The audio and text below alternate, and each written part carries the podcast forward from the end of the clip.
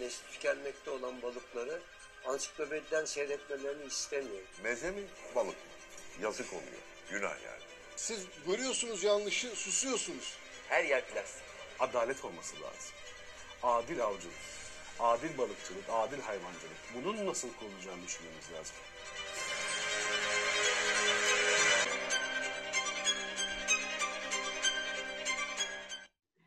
Özgürüz Radyo'da Havadan Sudan programına hoş geldiniz. Ben Hilal Alkan. Ben Sezai Ozan Zeybek. Bugün bir konuğumuz var. Zaten sizi e, konuğumuzun belgeselinin e, trailerıyla hoş geldin dedik.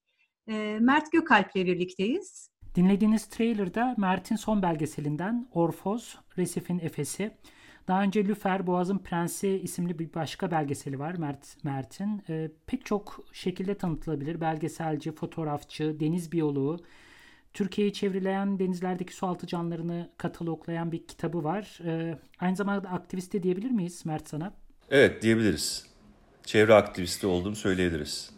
Ee, Mert Gökalp'in yaptığı işleri ve aktivizmini bir bağlama oturtmak için önce bir küçük haberle başlayalım. Sen okumuştun. Neydi o? Japonya'nın Aichi şehrinde 2010 yılında bir e, devletler bir araya geldi ve belli kararlar aldılar. Dediler ki biz biyoçeşitliliği korumak istiyoruz, yaban hayatını korumak istiyoruz, yaşamı devam ettiren ekosistemlerini korumak istiyoruz. 2020 10 yıl geçti aradan. E, bu hedeflerden hiçbirine ulaşılamadı. Bizim vergilerimizle e, her sene doğa yok ediliyor, e, imha ediliyor devletler 500 milyarlık destek veriyor. Dünyayı yok eden bu sektörlere işte karbon e, olabilir bu karbon yakıtlar olabilir ya da işte kötü avlanma usulleri olabilir. E, tarımın çeşitli yerleri olabilir doğal çeşitliliği yok eden tarımı desteklemek olabilir.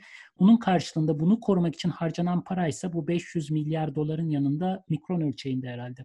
O zaman Mert'e sorarak başlayalım. Konuyu biraz Türkiye'ye çekelim bu küresel bağlamdan. Zira Türkiye'de de koruma önemli bir tartışma konusu. Yani işte Türkiye üç tarafı denizlerle çevrili falan bununla çok övünüyor ama aynı zamanda bu denizlerden yeterince faydalanmadığımız da söyleniyor. E, lakin bir yandan da denizlerimizi yeterince koruyabildiğimiz de e, epeyce şüpheli. Türkiye'de devletin bununla ilgili yaptığı neler var? E, ne nereye kadar uygulanıyor? Biraz bu konularda bize aydınlatırsan çok seviniriz.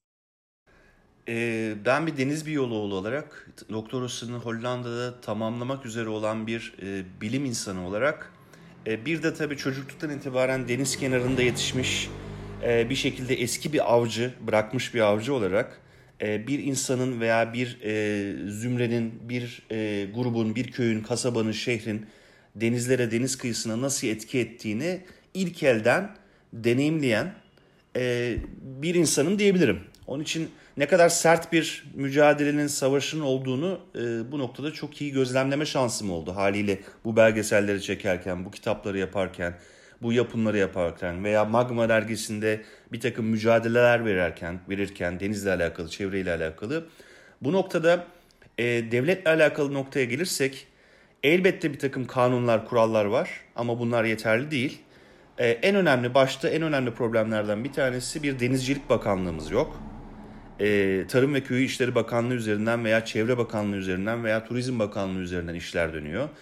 Ee, bu kadar kıyısal alana sahip, bu kadar denizel alana sahip bir ülke olarak bizim Denizcilik Bakanlığımız yok. Yani bu ne demek? Deniz kıyısı veya işte biraz ilerisindeki noktada e, herkes istediği gibi at koşturabiliyor demektir. E, kıyılar çok değerli her anlamda değerli. E, her isteyen, her istediği şekilde e, yeterli istediği e, kaynağı bulduğu zaman, istediği e, yakını bulduğu zaman bir noktada istediği gibi resort yapabiliyor, tatil köyü yapabiliyor. İşte kooperatifçilik hadisesini çok iyi biliyorsunuz zaten 80'lerde Özal döneminden itibaren başlayan ve Türkiye'nin deniz kıyısı için en büyük tehditlerden, en büyük sıkıntılardan biri olan kooperatifçilik. Yani 200 tane, 1000 tane evi e, bir deniz kıyısındaki noktaya koymak, oradan filtre sistemleri e, oluşturulmamış veya düzgün yapılmamış şekilde denizlere akıtıyor olmamız. Yani hepimizin bir, bir kısmımızın yazdıkları vardır. Bunlar hep güzel temellerle başladı. Benim de işte denize yakınlaşmama neden olan 90'ların başındaki yazdığımız o güzel halen içerisinde kalmaktan büyük memnuniyet duyduğum Bodrum'daki yazdığımız ama biz biz de dahil olmak üzere bir etki sahibiyiz. Yani bir şekilde insanlar denize geldiği andan itibaren de kıyıları dönüştürerek, dalga kıranlar yaparak, iskeleler yaparak deniz çayırlarını ki Akdeniz için en önemli ekolojik ortam, canlıların büyüyebilmesi, avcılardan kaçabilmesi, yumurtlayabilmesi için en önemli oksijen kaynağı olabilmesi için denizlere en önemli şey organizma, canlı. Biz bunları yok ediyoruz. Niye? İnsanlar korkuyor diye. Niye? İnsanlar üzerine basarken iğreniyor diye. Maldiv gibi kumlar döküyoruz. Maldiv benzeri kumlar döküyoruz. Bunun haricinde dereleri, nehirleri kirletiyoruz. Ve bu derelerden, nehirlerden endüstriyel, sanayi, evsel, kentsel, tarımsal atıklar bir şekilde denizlerimize karışıyor. Yani denizlerin kalitesini de bozuyoruz bir anlamda. Yani saymaya başladığımız zaman etkimiz inanılmaz boyutlara ulaşıyor ve e, karadaki durumu görüyoruz. Karadaki mücadeleyi görüyoruz. İşte HES'ler olsun, ormanlar olsun, ormanlar yanıyor. Bunların farkına varabiliyoruz ama denizde bunu ancak bittiği zaman görebiliyoruz. Ancak tükendiği zaman fark edebiliyoruz. Gibi çok sıkıntılı bir durum var. Bu sadece bu arada Türkiye'de değil, bir dünyanın problemi. Yani dünyada her noktada istediği kadar gelişmiş olsun, herkes gelişim ve üretim üzerine ve e, para üzerine daha fazla kazanç, karlılık üzerine bir ekonomi noktasında hareket ediyor. Ve herkes denizleri süpermarket gibi görüyor. Denizleri maden çıkartacak, petrol çıkartacak alanlar olarak görüyor. Denizleri kullanacak, yararlanacak, üzerine rüzgar santrali, solar paneller kullanılacak boş alan olarak görüyor. Herkes denizleri dönüştürüyor, değiştiriyor. Ve bu bir şekilde tabii ki bize dönüyor. Ya zaten bu Orfoz belgeselinin başında da aslında çok böyle adım adım o zinciri gösteriyorsun. Yani bu Orfoz denilen canlıya gelene kadar dağlardan akan kar, işte e, tatlı suyla tuzlu suyun birleştiği yer, orada yaşayan pek çok canlı ve bunun üstüne aslında inşa edilen bir hayat. Ve bir noktada belgeselin belki bizim çok önemli bulduğumuz noktalarından bir tanesi sadece orfozu korumak yeterli olmayacak. Yani tek bir balık türünü korumak mümkün değil. Onun bağlı olduğu bir sürü ağı korumak nasıl mümkün olabilir? Bu da senin dediklerinde çok iyi örtüşüyor. Yani kıyıları yok ettiğin zaman oralara işte bentler çektiğin zaman, kum döktüğün zaman, insanların e, kullanımına açtığın zaman sadece orfozu değil oradaki bütün hayatı yok ediyoruz. Peki bunu engellemenin yolları ne mesela? Yani devletten taleplerimiz olsa ilk ilk üç gündem maddesi ne olabilir? İlk yapılacak şeyler ne olabilir? Ee, yani bizim belgesel aslında veya Lüfer Orfoz genelinde konuştuğumuz zaman aktivist ve bir şekilde insanlarda etki yaratıp insanları e, baskı, politikacılara ve karar verenlere baskı uygulamaya yönlendirecek tarzda bir aktivist yapıyı aslında takip ediyor. Dünyadaki olan diğer belgesellerde olduğu gibi. E, bu noktada bizim de amaç aslında bir noktada son kullanıcı yani son kullanıcı anlamında denizleri, balıkları işte süpermarketten veya işte marketlerden alan insandan tutun deniz kıyısında herhangi bir inşaat faaliyeti yapmak isteyen insana gidene kadar. Bu noktada biz vatandaş olarak bir şekilde politikacıları nasıl baskı yaparız noktasını aslında değerlendirmeye çalışıyoruz. İnsanların kafasında bir takım soru işaretleri uyandırarak aksiyona geçmelerini istiyoruz. Ee, şimdi e, devlet noktasını hep soruyorsun aslında farkındayım. Ama devlet noktası aslında zaten sıkıştığımız bir alan. E, genel olarak yani sadece Türkiye noktasında değil, Türkiye'de bir takım bir sürü problemler var ama genel olarak devletler noktasında sıkıştığımız alanlar. Avrupa'da bunu çözemiyor. Avrupa'da saçmalıyor. İşte mesela İngiltere'de takip ediyoruz. Dünyanın en büyük süper trollerinden bir tanesi e, İngiltere'nin etrafında sürekli av yapıyor. Para önemli olan. Yani bu dediğim süper gemi dediğim gemi 200 metre boyunda ve derin denizden trolle e, olan bütün varlığı deniz canlısını ayrıştırmasız bir şekilde çekiyor. Keza Çin e, işte 500 tane teknelik bir gemi filosu Galapagos adalarının etrafında inanılmaz bir avcılık yapıyor şu anda. Zaten Afrika kıyıları Norveç olsun, Kuzey Avrupa ülkeleri olsun bitirilmiş tarafta. İspanya e, Doğu Afrika tarafında, Norveç ve Kuzey Afrika Batı Afrika tarafında. Çin zaten bütün dünyanın her yanında inanılmaz bir etki ediyor. Bu noktada devletler ne yapıyor? Devletler oldukça hantal yaratıklar. Devletler koruma noktasında çok da fazla açıkçası insan gelişimine, popülasyonun artışına bir şekilde e, sanayileşmeye, endüstriyelleşmeye müdahale edemiyorlar. İlk üç yapılacak senin soruna gelirsek yani altyapısını biraz doldurayım istedim bu sorduğun sorunun. e, senin sorduğun soruya gelirsek bunun cevabı aslında biraz kolay değil. Şöyle bir şey olabilir. İlk başta denizlerde yapılan avcılık, endüstriyel avcılık noktasının ciddi bir şekilde dengelenmesi gerekiyor ve etki etmeden sadece bir türe dayalı, hangi türe gidiyorsan o türü avlamaya yönelik bir takım düzenlemelerin getirilmesi gerekiyor. Bunda işte ağ boylarının düzenlenmesinden tutun da o ağların yasak avcılık yapamaması, troll teknelerin mesela Marmara içinde avlanamıyor olması, boğazlarda avlanamıyor olması, gırgır teknelerinin yeterince kıyıya yaklaşamıyor olması gibi yani Çanakkale Boğazı'nda İstanbul Boğazı'nda avlanamaması gibi bir takım düzenlemelerin bütün Türkiye'de endüstriyel avcılığa getirilmesi gerekiyor. Geleneksel avcının teşvik edilmesi gerekiyor. Eski binlerce yıldır kullanılan yöntemlerin teşvik edilmesi gerekiyor. İki numarada gelirsek e, kıyısal alanların kullanımının kesinlikle düzenlenmesi gerekiyor ve izinlerin verilmemesi gerekiyor. Koruma alanlarının oluşturulması gerekiyor.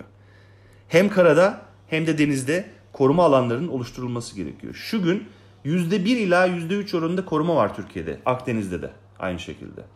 Bu alanların %20 noktalarına gelmesi gerekiyor. Belki de bizim bütün dere, nehir noktalarını, çıkış alanlarını, bütün sulak alanların olduğu bölgeleri, bütün boğazları, işte Çanakkale Boğazı, Marmara Boğazı, bütün adalık yapıları, bütün e, topuk dediğimiz yani kayaların bir şekilde denize doğru yükseldiği veya dışına çıktığı alanları koruma bölgesi ilan edilerek balıklar ve diğer deniz canlıları için e, kaçmak zorunda kalmayacakları e, bir doğa yaşam alanı haline getirmemiz gerekiyor diyebilirim. Üçüncü noktada da kendimizi değiştirmemiz gerekiyor. Yani denizlere veya tüm doğaya bir süpermarket gibi, süpermarket gibi bakmamamız gerekiyor. Yani bir şey gördüğümüz zaman ha bunu avlarım yerim. Tamam tabii ki avlayabilir, yiyebilir kurallar da dahilinde insan ama her şey işte süpermarketin raflarında olduğu gibi et, tavuk, işte süt, peynir, balık, karides bizim yememiz için, bizim varlığımızı sürdürmemiz için bir organizma, bir canlı değildir. Biz onlarla beraber yaşıyoruz ve bunun yolunu bulmamız gerekiyor. Bu noktada biraz şahsi bir soru soracağım. Orfoz belgeselinde kendi yolculuğundan bahsediyorsun işte uzun yıllar zıpkınla avcılık yaptığından ama sonra bir şeylerin değiştiğinden. Neler değişti? Senin yolculuğun nasıl oldu? Ben zıpkıncılık yaparak, Bodrum'daki yazlığımızda daha öncesinde de tatillerde zıpkın yaparak büyüdüm. Bu şekilde denizi tanıdım. O Türkiye Deniz Canlıları rehberi kitabının çıkabilmesinin tek nedeni bu aslında. Herkesten daha iyi tanıyordum önümdekileri. Tabii buna bir takım biyolojik ve bilimsel bilgiler eklenince açıkçası Türkiye'deki e, denizleri tanıyan en önemli işte ilk 5 insandan biri haline geldim. E, fakat bir yandan da işte çok ciddi bir çekiciliği var av noktası, zıpkın noktasının. Ben arkadaşları da anlıyorum avlanan insanları. Çünkü mesela annem, ailem çok mutluydu bu işten. Biz çünkü gidip herhangi bir balık almıyorduk. Hani 90'larda ben eve balığı ben getiriyordum. Ama ihtiyacımız kadar. Sadece o evde kaç kişi varsa o kadar deniz canlısını getirerek yiyorduk. Fakat gördüm ki e, benim dahi etkim yani yeterli derinliklere gidip durabilen, e, orada bekleyebilen ve balıkları ve nerede olduğunu hareketlerini tanıyan, davranışlarını tanıyan bir insan olarak etkimin bir kıyısal alanda ne olabileceğini gördüm. Ve bir gün e, ya 4,5 kiloluk bir kefal balığını, dişi bir kefal balığını anlamadan galiba çiftleşirken vurdum. Etrafında erkek balıklar varken. Ve onu işte 15 metreden yukarıya doğru çıkartırken gözleriyle karşı karşıya geldim. Etraf çok kötüydü. Yani kanlar, onun gözleri, gözlerin güzelliği, benim yaptığım, ettiğim o anda inanılmaz duygusal bir andı ve yani bu işi yapmamaya karar verdim o anda. O andan itibaren de bir şekilde aktivizm noktası, e, bilim noktası belki, e, denizleri koruma, denizleri tanıtma, denizleri anlatabilme noktası gelişti ve o yöne doğru yöneldi bütün hayatım. İşte fotoğrafçılıkta da, yazarlıkta da, belgeselcilikte de, bilimde de hep o tarafa doğru yöneldim. Bir şekilde köprü görevi görebileceğimi gördüm. Yani ben çünkü tanıyorum denizleri. Ben onun belki dostuyum. İçinde bir insanım. Her şeyini biliyorum. Her şeyini diyemezsiniz tabii ki ama bir şeylerini biliyorum.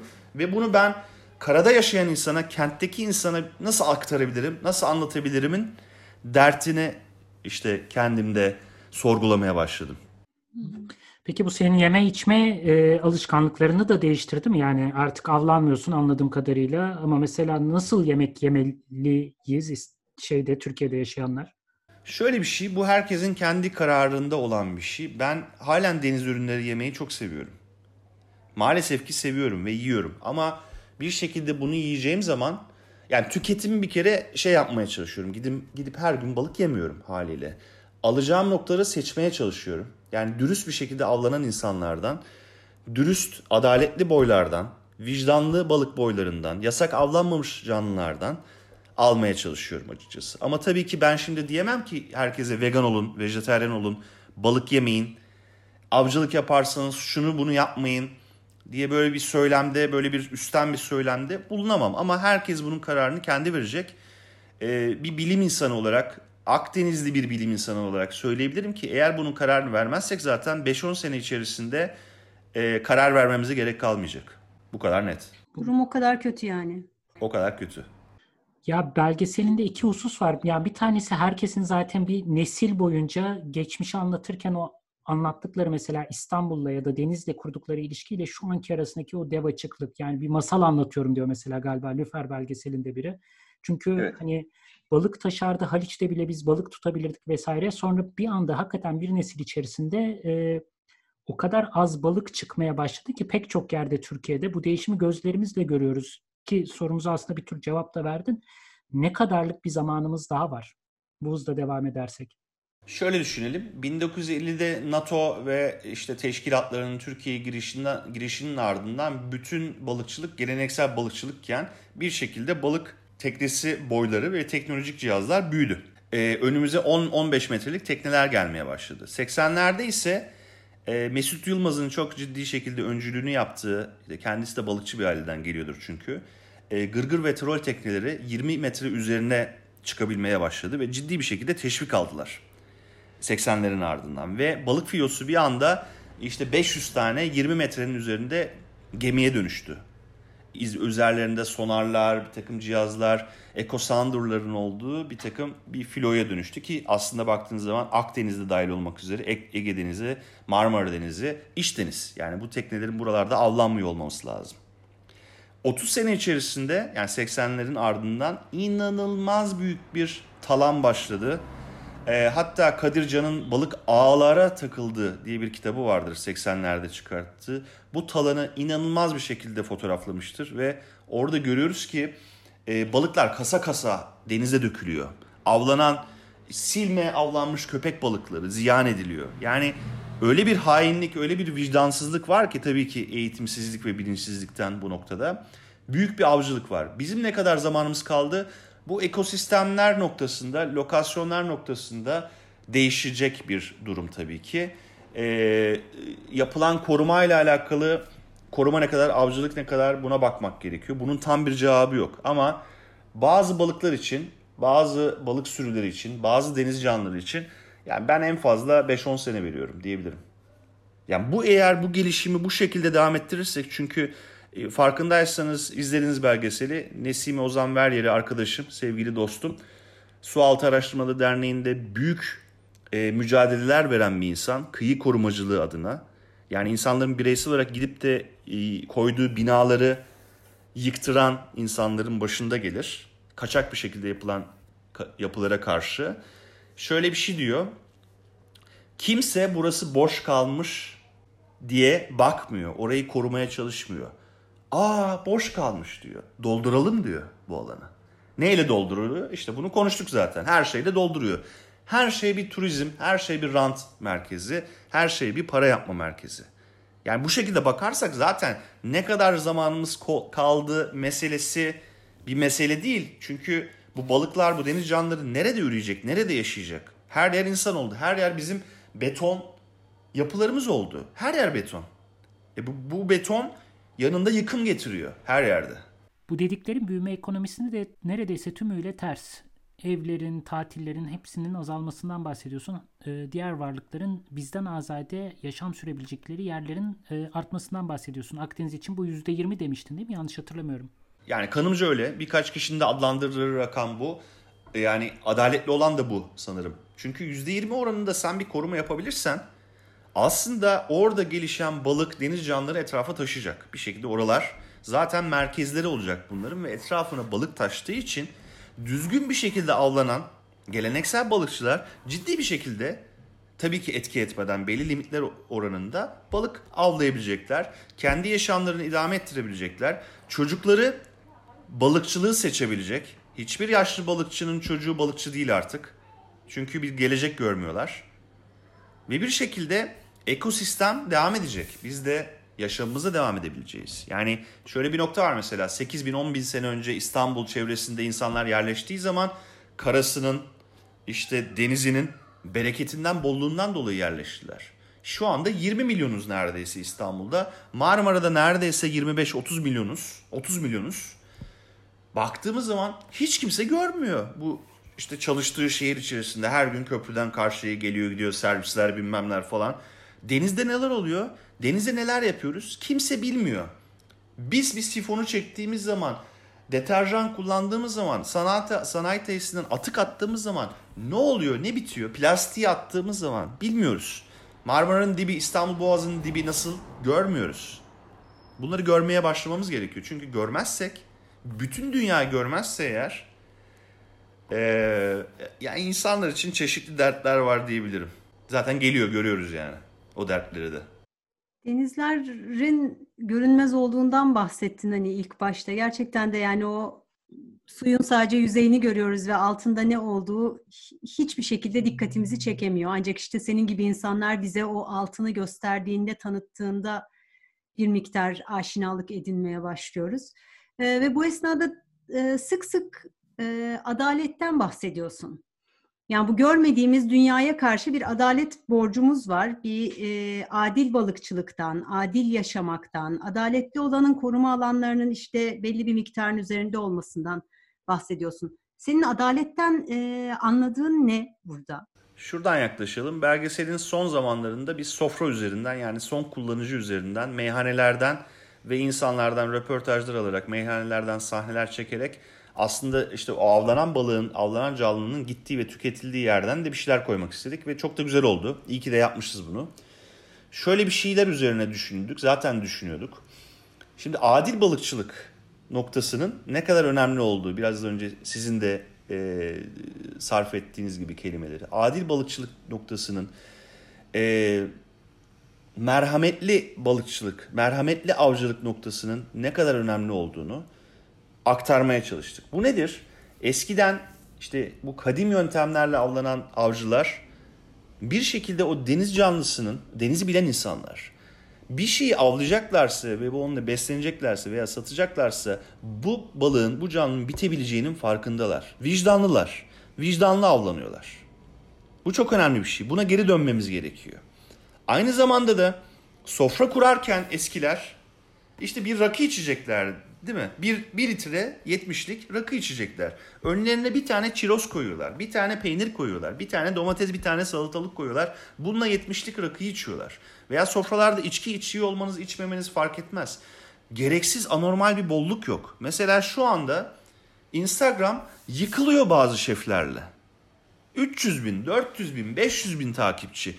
Bu adamlar alıyorlar işte bu şeyin yaptığı gibi ete tokat vurmalar, balığa tokat vurmalar, üzerine bilmem neler yapmalar, balığın üzerine karides koyup jumbo karides, onun üzerine kalamar, onun üzerine sübye koyup sunmalar. Yani gereksiz bolluk var ya işte istakozu bilmem nereye atmalar falan böyle hareketler yaparak takipçi toplamaya çalışıyor. Sofralardaki insanlar da işte serpme kahvaltı gibi 100 çeşit, 50 çeşit bir takım ürünler görmeye çalışıyorlar. Yiyemeyecekleri ürünleri.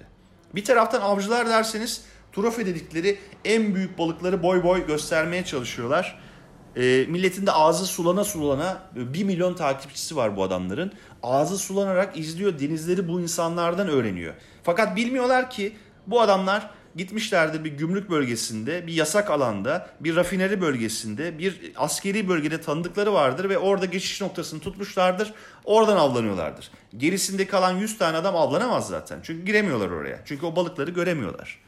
İşte sofralardan baktığımız zaman merhamet, israf yapmamak, vicdan, avcılık noktasında baktığımız zaman vicdan, merhamet bu kelimeler sorumluluk, sorumlu avcılık, sorumlu tüketim. Bunlar çok önemli. Bunlara geri dönebilirsek eğer doğayla bir bir şekilde tüketmeyelim demiyorum ama merhametli tüketim noktasına, israfsız tüketim noktasına gelmekten bahsediyorum. Buna geri dönmemiz lazım. Zaten başka şansımız yok. Şu ana kadar yani bir sürü işinden bahsettik. Lüfer var, Orfoz var ama balıklar e, hanesinde. Bir sonraki projen ne? Bu bir üçleme şeklinde tasarlanmıştı. Orfozilik de aslında. Lüfer araya girdi çünkü çok ciddi bir savaş var orada. Endüstriyel savaş ve çok ciddi bir yıkım olduğu için. Onu öne aldık. İkincisi bu oldu. İşte bu iki belgesel 10 sene içerisinde tamamlandı. Biri 3 sene sürdü, diğeri 10 sene sürdü. Üçüncü iş ise Tam Morgül ile tasarladığımız sevgili eski radikal yazarı, şimdi serbest yazar değilim. Ee, geleneksel balıkçılar, işte kadim yöntemlerle Akdeniz'de avlanan insanlar üzerine bir şey tasarladık. Çekmeye de başladık. Yunanistan'da, Türkiye'de, Çanakkale'de ve e, Tunus'ta çekimler yaptık ama e, bütçemiz ve fonlarımız yetmedi açıkçası. Yarıda bırakmak zorunda kaldık. O da endüstriyel avcılığa karşı e, eski yöntemlerle işte adaletli yöntemlerle avlanan insanların hikayeleri Akdeniz'den ve bunların da son tüketim noktasında sofralara gelirkenki yapılan o eski yöntemler unutulan kültür noktasında bir belgesel ortaya çıkartmak. Bu belki bunlar gibi tamamlayabilirsek olmaz. Yani uzun metraj belgesel şeklinde değil de bölümlü belgesel şeklinde yapıyor olabiliriz bunu. Eğer tabii destek bulabilirsek. Bir de bitirmek üzere olduğum bir proje var. 2021 başında ortaya çıkacak. Ee, mercan beyazlaması ve mercan restorasyonu iklim değişikliği ile alakalı Borneo, Malezya'da, Maldivler'de ve Kenya'da, Hollanda'da çektiğim bilimsel bir belgesel var. Ee, İngilizce seslendirmeli. İngilizce tamamen şey röportajları. Onu da inşallah e, işte tropik bir şey tabii belgesel o. E, 2021 başında bitirmeyi planlıyoruz. Bunun doktora çalışmanla alakası yok herhalde değil mi? Çünkü süngerler üzerine çalışıyorsun sanırım. Var aslında. Çünkü şöyle var. E, bunun hikayesi Magma dergisinde başladı. Magma dergisinde Bajao deniz avcılarını, benim su insanlarıyla alakalı suya e, suda yaşayan insanlarla ciddi bir ilgilenmem var. Ben de öyleyim çünkü yarı amfibi bir yaratığım. E, bu tarz insanlar çok hoşuma gidiyor, çok ilgimi çekiyor ve bunların kökenlerini ve felsefik durumlarını, e, anatomik hallerini ve ne yaptıklarını ilgileniyorum. Onun için de Magma dergisinden istedim e, bir kaynak yaratmalarını. Oraya giderek e, bacaları çekmek için giderken çok ciddi bir mercan restorasyon çalışmasına denk geldim. Ve dedim ki burada neden bir belgesel çekmiyorum diyerek yola başladım. Ama daha sonra Maldivlere geçildi yine dergi için. Orada da çekimler. Sonrasında ise ben doktora çalışmama girdiğim zaman bir gördüm ki benim danışmamım e, mercan restorasyonu e, çalışması yapıyor Kenya'da. Zaten e, mercanlar üzerine çok ciddi çalışmalar var. E, işte belgeselin seslendirmecisi mesela e, e, dünyanın en önemli akvaryumda mercan yetiştiricilerinden bir tanesi bilimsel anlamda. E onunla işte konuşurken ederken, Ranult'la danışmanımla konuşurken ederken Kenya'ya gitme durumum oluştu. Kendim finanse ederek Kenya'ya bizim bölümün yaptığı mercan restorasyon çalışmasını görüntüleme şansım oldu. İşte iki ayrı case, Kenya ve Borneo'dan iki ayrı konu. Bir tarafta Bajau insanları, öbür tarafta Kenya'nın ahtapot avcıları. Öyle insanlar buldum orada da. E, onları konu ederek e, bir belgesel ortaya çıktı. Biraz Lüfer'den ve e, Orfoz'dan farklı bir belgesel. Çünkü iklim değişikliği konusu var işin içerisinde ve mercan restorasyonu balıkçılık ötesinde çok ciddi mercan beyazlaması çok ciddi şeyleri olan e, sonuçları olabilecek ve dünya bilim camiasını ciddi bir şekilde kendine çeken bir konu. Bu belgeselin konusu da öyle. Küçük bir spoiler alsak restorasyon çalışmaları işe yarıyor mu? Oluyor mu? Şimdi benim de belgeselin sonunda aslında şey e, sorguladığım nokta buydu. Tamamen çok güzel bir soru bu. E, şöyle bir şey tabii ki çok güzel çalışmalar bunlar. Ama resiflerden bahsettiğimiz zaman işte gezegen denizlerinin e, üst bölümünü düşünelim. 0-50 metre arası, 0-100 metre arasındaki bölümünü düşünürsek. Çünkü binlerce metre devam ediyor. E, %5'ini %3'ünü kapladığını farz edersek bu alanların ciddi bir büyük bir alandan bahsediyoruz. Ve bunlar her sene her sene El Nino'larla yaşanan sıcaklıklarla geriye çekiliyorlar, ölüyorlar. Tabii ki bunun yanın sıra bunlara etki eden başka durumlar da var. İşte kentleşme, sanayileşme, atıklar, e, su kalitesinin kötüleşmesiyle alakalı ciddi şekilde sıkıntıları var mercanların. E, bu noktada böyle güzel işler yapan insanlar bir alanda çalışma yapıyorlar. Ama o alan o kadar küçük ki yaptıkları çalışma. E, bir de kasırga gelirse veya işte tropik kasırga gelirse veya bir El Nino yılı da e sen korumaya çalışıyorsun ama bir kademe daha gidiyor veya senin yaptıkların da gidiyor. E Bu noktada başka bir şeye daha ihtiyaç var aslında. İşte karbon emisyonlarıyla alakalı, karbondioksit gazının dengelenmesiyle alakalı, bizim yaşam şeklimizin e, yenilen yapılanmasıyla alakalı bir görüşe ihtiyacımız var. Sonunda da zaten biraz bu mesajı veriyoruz. Mercan restorasyonu tek başına çok güzel bir şey ama yeterli mi? Sadece bir şey üzerinden olunca olmuyor. Sen Amazonları da korumalısın. Sen mercanları da korumalısın. Sen Kongo ormanlarını da Akdeniz'in bitki örtüsünde denizleri de çölleri de yani her tür habitatı korumalısın ki ve insanların popülasyonunu indirgemelisin ki çünkü 8 milyara ulaştık. 8 milyar insan tüketiyor ve gelişiyor ve ev sahibi olmak istiyor. Ve her yere gitmek istiyor. Her tür yeri, her tür noktayı deneyimlemek istiyor. Instagram'dan oradan buradan paylaşmak istiyor. Çok büyük etkimiz var dünyaya, gezegene. Biraz öyle. Belgeselin hepsini de anlatmayayım ama Merakla bekliyoruz.